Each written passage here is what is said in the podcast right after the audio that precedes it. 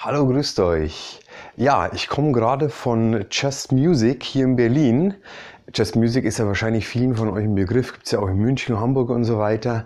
Ziemlich großer Laden, weil ich mich nämlich, also einerseits habe ich mir nämlich schon das Mikrofon gekauft, mit dem ich gerade aufnehme. Ähm, und andererseits ähm, interessiere ich mich gerade einfach wieder, wieder für ein neues Schlagzeug. Und ähm, ich hatte schon eine gewisse Vorstellung von einem Pearl-Set, äh, das ich gerne testen wollte, wo ich mir dachte, wenn ich es irgendwo testen kann, dann sehr wahrscheinlich bei Just Music. Das hatten die leider nicht da. Aber weshalb ich jetzt ganz spontan auch gleich entschieden habe, ich äh, will das aufnehmen muss euch das erzählen, weil ich mir das heute wieder festgestellt habe, dass es einfach so unglaublich wichtig ist, dass man einfach offen ist für die Sachen, die da einfach da sind und dann so passieren. Was will ich im Konkreten damit sagen? Ich will einfach damit sagen, ähm, ich habe mich vorher im Internet einfach informiert für so um die Mittelklasse Preissets, also ein Shell-Set, Bassdrum, drei Toms, äh, zwischen 1 und 2000 Euro in dem Dreh, ähm, war auf unterschiedlichen Seiten bei Sonor, bei Pearl und den üblichen Verdächtigen und ähm, habe mich eben speziell für ein Pearl Masters Maple Complete interessiert, das sie wie gesagt leider nicht da hatten, aber ähm, mich dann mit dem Verkäufer unterhalten, er hat mich gefragt, okay, welche Soundrichtung soll es gehen und so weiter und der hat mir dann einfach x Sets vorgespielt, die da ungefähr in diesem Preissegment lagen und ähm, was ich euch damit nur einfach auf den Weg geben will, ist, ähm, weil es ist ja ganz, ganz häufig so, dass man einfach immer eine gewisse Vorstellung hat. Also man hat vielleicht eine Lieblingsmarke, sei es Tama, sei es Sonor, sei es Marpex, sei es sonst irgendwas. Und dann steht man einfach ganz automatisch auf die Sachen. Das, ähm, es ist einfach genauso wie, was weiß ich, der eine steht bei Autos auf Mercedes, der andere auf Porsche, der nächste auf, ich weiß nicht was. Ähm, genauso ist es doch überall. Und genauso ist es bei uns Drummern. Die einen haben Peiste als Lieblingsbecken und die anderen haben Sabian. Und als Lieblingssticks haben die einen dann Promark und die anderen und so weiter. Aber einfach ähm, da auch mal offen zu sein und einfach mal, wie gesagt, auf sowas wie eine Marke mal am besten überhaupt gar nicht achten. Weil ganz ehrlich, was da auf dieser Bassdrum vorn drauf steht, meine Güte, das ist halt einfach ein Name, aber am wichtigsten ist doch letztendlich wirklich der Sound. Plus natürlich einfach auch eine gewisse Qualität. Das ist natürlich selbstverständlich. Aber ganz ehrlich, ähm, im, ab einem gewissen Preissegment hat man eigentlich nur noch eine wirklich gute Qualität. Was auch übrigens total interessant war, was mir der Verkäufer erzählt hat, der war in China ähm, in, in, einem Schlagzeugwerk, weil Yamaha mittlerweile ähm, zu 90 Prozent alle Sachen, selbst die hochpreisklassigen Sets, nur noch in China produzieren lässt. So, aber man denkt ja immer dann trotzdem Made in China, mh, hm, das ist dann trotzdem nicht die beste Qualität und es ist eher so das billige Zeug und so weiter. Aber er meinte, hey, in dieser Firma, das ist alles vom Feinsten. Die arbeiten top, die sind super ausgebildet. Ähm, das, ist, das ist super Qualität, was die da herstellen. Also mal so nebenbei erwähnt zum Thema Made in China, weil ich war war da auch so ein bisschen so, oh, die billigen Sets made in China etc. pp. Das ist einfach bestimmt nicht so die Qualität wie einfach früher, vor 30 Jahren. Ähm, da hat dann einfach Tama, ähm, war halt einfach made in Japan. Das war dann einfach so. Und ähm, äh, irgendwelche ähm, Gretsch war halt made in USA und Sonor war sowieso made in Germany und so weiter. Das ist natürlich in unserer globalisierten Welt mittlerweile nicht mehr so. Es wird halt da produziert, wo es halt meistens am günstigsten geht. Aber das heißt anscheinend mittlerweile nicht mehr, dass es deswegen wirklich schlechter sein muss. Also das fand ich auch mal wieder sehr, sehr interessant. Und aus dem mal wieder so ein eigenes Vorurteil, mit dem man wieder mal so ein bisschen aufräumen konnte. Aber auf jeden Fall, ähm, heute bei mir war es so, ähm, ich weiß nicht, ob ihr zum Beispiel Sakai Drums kennt. Total interessant, die haben früher die ganzen Kessel für Yamaha produziert. Das ist eine japanische Firma und ähm, die Namen kennen nur ganz, ganz wenige. Und mich hat heute ein, ein Sake Drum Set oder äh, eigentlich, die hatten drei, vier unterschiedliche da, die haben mich alle wirklich umgehauen vom Sound.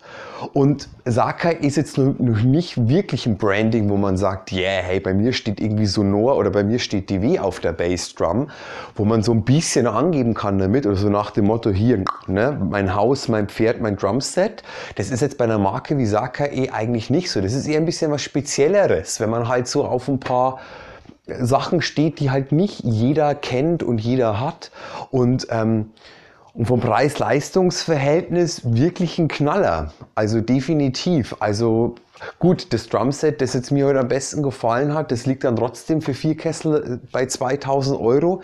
Ist natürlich jetzt nicht günstig, ist aber von der Qualität her und vom Sound ist das absolute Oberklasse. Daneben stand ein Gretsch-Set für 8000 Euro. Ähm, das klang auch nicht geiler. Das klang anders, das klang auch super, aber natürlich nicht unbedingt geiler, weil du hast einfach irgendwann hast du eine gute Holzqualität, du hast eine gute Verarbeitung und hey, ich meine, dann kommt es auch ganz stark natürlich darauf an, was hast du da für Fälle drauf, wie ist das gestimmt und so weiter. Aber ähm, einfach, wenn ihr zum Beispiel gerade dabei seid, euch ein neues Drumset anzuschaffen, euch dafür zu interessieren, ganz klar, wenn ihr sagt, hey, ähm, ich stehe total auf die und die Marke und ich will das einfach und ich stehe auf die Finishes und ich stehe auf die Hardware und auf alles.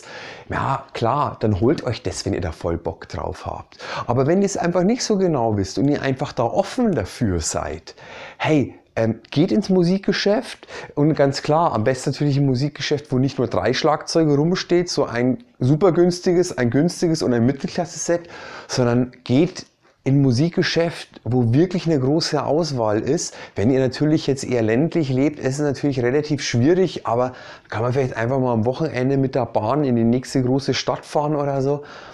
Und dann habt ihr da einfach 10 bis 20 Schlagzeuge und dann lasst euch die entweder antesten, so, oder testet die natürlich selber an, wenn ihr dürft. Und seid einfach wirklich offen, offen von dem Sound, weil es wird garantiert, wie bei mir heute, dann einfach ein Set geben, wo ihr sagt, boah, geil, ey, das ist mein Sound, ey, das finde ich wirklich geil. Und dann guckt man einfach, was das ist. Und dann ist es vielleicht eine Marke, wo ihr gar nicht gedacht hättet. Ähm, ja, bei mir war es heute wieder so, ich kann mich noch auch an früher erinnern, ähm, zum Beispiel, als ich äh, ähm, so jugendlich war und gespart habe ohne Ende, ähm, wollte ich eigentlich unbedingt damals einen Tama Star Classic kaufen. Äh, ich war total auf Tama geeicht, weil in den 90ern, ich stand ja so total auf diese Rock- und Metal-Bands und in den 90ern haben 80% der Rock- und Metal-Drummer haben Tama gespielt. Also sei es Lars Ulrich von Metallica, Dave Lombardo von Slayer, ähm, das heißt Pat Torpy von Mr. Big, äh, der Schlagzeuger ähm, von Aerosmith und so weiter. Die haben alle Tama gespielt. Also musste ich natürlich dann auch ein Tama haben. Und ähm, damals war dann ja die Star Classic Serie so ganz neu raus und dann stand ich auf Bands wie Korn zum Beispiel total. Ja, der hatte auch dieses abgefahrene grüne Tama Star Classic. Und dann bin ich ins Geschäft, wo ich gespart habe, gespart habe, gespart habe, Tausende von damals noch D-Mark, ähm, um mir ein richtig krasses Schlagzeug zu kaufen. Mein erstes super geiles Schlagzeug.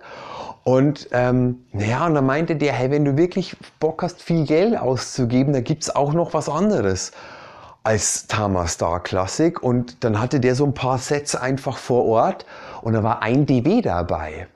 Und er meinte, hey, pass auf, diese Kiste ist seit ein Dreivierteljahr her nicht mehr gestimmt worden.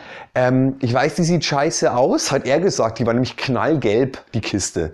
Also wirklich knallgelb. Es war wirklich, also muss man drauf stehen. Aber der haute auf diese drei Toms und ich werde es bis heute nicht vergessen. Ich dachte mir, boah, ich glaube, mir fliegen jetzt gleich die Eier aus der Hose. Entschuldigt, wenn ich das so salopp sage. Ähm, aber das hat mich zum Beispiel auch total geprägt. Ne? Und was habe ich mir dann ein paar Monate später gekauft? Es war kein Star Classic, es war ein DW. So, das hat mich dann damals ein paar hundert äh, mehr gekostet, aber das war es mir wert, weil es war ja eh total viel Geld und ob du dann, weiß ich nicht, 6000 äh, oder 6500 ausgibst, äh, macht den Kohl auch nicht mehr wirklich fett, wie man so schön sagt.